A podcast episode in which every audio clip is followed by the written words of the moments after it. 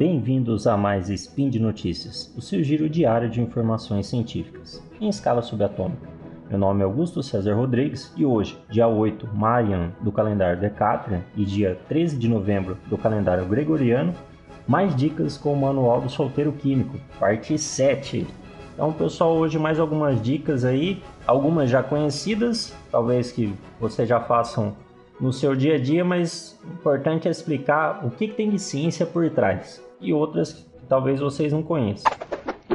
Speed Notícias.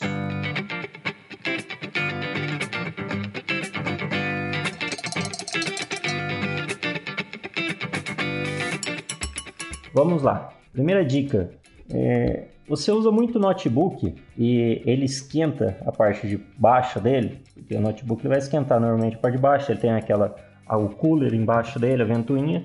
Então, tem alguma maneira de você dissipar melhor esse calor do notebook? Tem, Augusto. Ah, não, é só comprar um dissipador de calor. Então, tudo bem, você quer economizar. Lembrar disso. Como você vai economizar? Use uma caixa de ovo para dissipar o calor do notebook. É sabe aquelas caixas de ovo? Caixa de, de 24 unidades? Duas dúzias? Aquela mesmo. Mas por que, que isso funciona? Vamos lá. Todo mundo já já viu que caixas de ovos elas podem ser usadas em estúdio de gravações pelas propriedades acústicas que elas têm. Mas é o mesmo conceito, o, o porquê dela dissipar o calor. Primeiro vamos entender por que uma caixa de ovo é acústica. O que é acústico? O que define um material acústico? Ele é qualquer material que ele tem umas propriedades, é, as propriedades deles vão variar de acordo com a densidade, a forma da superfície refletora, a posição e a distância em relação à fonte sonora. Elas vão ser acústicas porque elas atendem os princípios básicos de qualquer ferramenta de controle acústico. No caso da caixa de ovo, ela tem uma superfície irregular, ela quebra as ondas sonoras e dissipam essas ondas. O mesmo acontece com as ondas de calor que são emitidas por um processador do processador e outras peças de um notebook. Então, se você colocar seu notebook em cima de uma caixa de ovo, essa caixa de ovo vai dissipar o calor, impedindo que fique aquele bolsão de ar quente embaixo, embaixo do notebook. Augusto, mas o, a caixa de papelão, o, a caixa de ovo não é feita de papelão e papelão não é um, iso, um isolante térmico? Realmente, papelão é, é um isolante térmico. Tanto que vocês devem ter visto, já viram alguém na rua se cobrindo com papelão. Ele é um ótimo isolante térmico. Só que a estrutura, a forma da caixa de ovo, ela quebra esse isolamento e dissipa melhor o calor. Então, mais uma gambiarra para o seu dia. Próxima dica, talvez essas vocês já aprenderam com, com seus avós. É, colocar uma fruta em um saco plástico faz ela amadurecer mais rápido. Então, tá chegando final de ano, final de ano é época de manga. Um exemplo. Dificilmente as pessoas esperam a manga amadurecer no pé. Quem não come a manga verde, geralmente pega a manga verde e, e depois leva para casa para madurar. Tá? Como que você vai fazer? Ó, só lembrando que essa, essa dica serve para só frutas que amadurecem depois de colhidas. Uma manga, banana, abacate, mamão, caqui e até o tomate. Tomate é uma fruta, né? Vamos lá voltar no exemplo da manga, da manga. Você pegou uma manga, ela tá para amadurecer. Então você vai colocar ela dentro de um saco plástico, fechar o saco plástico e colocar na geladeira. Com o tempo, ela vai começar a amadurecer mais rápido. Tá? Só lembrar, o saco plástico, se vocês puderem fazer uns furinhos, ajuda a ventilar um pouco também e evita que ela apodreça. Mas por que, que isso acontece? O, a fruta, quando ela está no processo de amadurecimento, ela libera um hormônio que chama etileno o etileno é um hormônio muito volátil. Então, ela vai amadurecendo aos poucos e soltando etileno e volatilizando esse composto. Se você abafar a fruta, ele fica ali acumulado dentro da, do saquinho, da, dentro do, da fruta no saco plástico e ele, acumula, ele, ele acelera esse processo da maturação. As frutas elas, elas maduram por causa da produção desse hormônio, o etileno. Inclusive, se você quiser acelerar mais ainda, o tomate é, um do, é uma das frutas que mais liberam etileno. Então você pode pegar sua manga, colocar junto com o tomate amadurecido e fechar os dois em um saco plástico. O, o etileno que sai do tomate amadurecido vai agir numa manga. Então ela vai amadurecer bem mais rápido ainda, tá? Mais uma dica aí para vocês. Essa aqui é por, principalmente para churrasqueiros de plantão. Quando a gente faz um churrasco, o pessoal quer ter aquela cerveja bem gelada. Só que acaba não deixando uma cerveja na geladeira de um dia para o outro. Acaba compra na hora. O que é feito? Coloca ela dentro de um, coloca dentro de uma bacia com gelo e água e joga sal. Esse sal ele vai derreter, esse sal vai derreter a água e vai resfriar mais rápido a, a cerveja.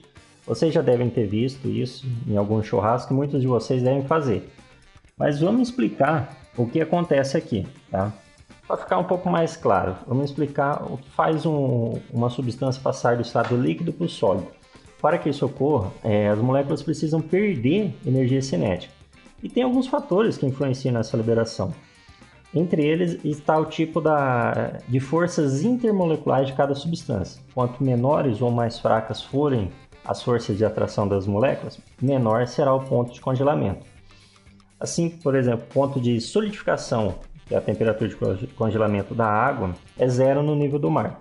No entanto, se a gente colocar algum composto não volátil, como o sal, as moléculas se atraem fortemente, elas atraem fortemente as moléculas da água, dificultando a organização dos cristais de gelo, consequentemente diminuindo seu ponto de congelamento.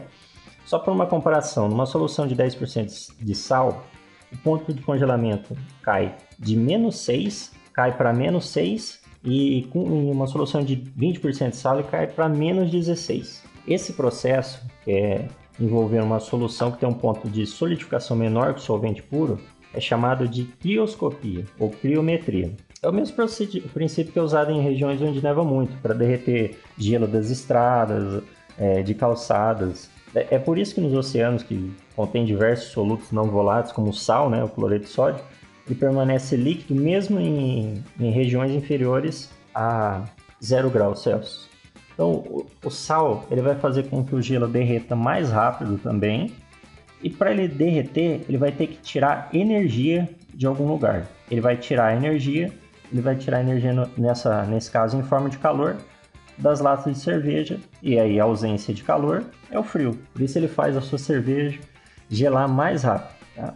Lembrando só também, pessoal, que isso daí não é só para cerveja, tá? Qualquer latinha de refrigerante, suco, tá valendo. Uma dica rapidinha, que acredito que a maioria do pessoal conheça, mas é. Vamos explicar o funcionamento. Como evitar que o refrigerante fique sem, fique sem gás? É, aquelas as bolinhas que saem do refrigerante, elas são gás carbônico, CO2. O problema é que dentro do líquido o CO2 está dissolvido na forma de, de ácido carbônico. Ele é muito instável e escapa facilmente. Então, para você passar, eu acredito que sem querer muitas pessoas já façam isso. Para você passar, despejar um, um, líquido, um refrigerante nesse caso, é, o ideal é você inclinar o copo, inclinar o copo e despejar aos poucos. Você, você evita agitação, tá? E se você colocar gelo, limão, qualquer outros ingredientes, eles aumentam a interação do, do gás carbônico com superfícies rugosas, o que também facilita, o, fa, facilita e estimula o desprendimento do gás. Então é melhor evitar, tá? Se você quiser um, um refrigerante com mais gás, o melhor é evitar isso. Qualquer coisa que você colocar a mais nele. A melhor opção para um refrigerante, um copo de vidro bem limpo, e a sujeira também aumenta a perda de gás. Em temperaturas baixas, claro, você não vai tomar um refrigerante quente, mas uma temperatura mais baixa também evita o desprendimento, diminui o desprendimento do, do gás carbônico, nesse caso em forma de ácido carbônico, beleza?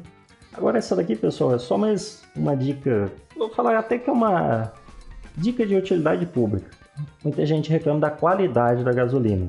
E hoje vocês sabem que pelas, ah, pelas normas, é, a gasolina ela tem uma porcentagem de etanol que ela que pode ser misturado a ela. Essa porcentagem hoje é de 25% de etanol na gasolina, sendo que tem uma margem de erro de 1%, para mais ou para menos. Tá, mas por que, que a gente não consome gasolina pura, Augusto? Por que, que tem etanol? E principalmente duas vantagens. Ela aumenta o índice, o etanol na gasolina aumenta o índice de octanagem na gasolina. O que, que é isso?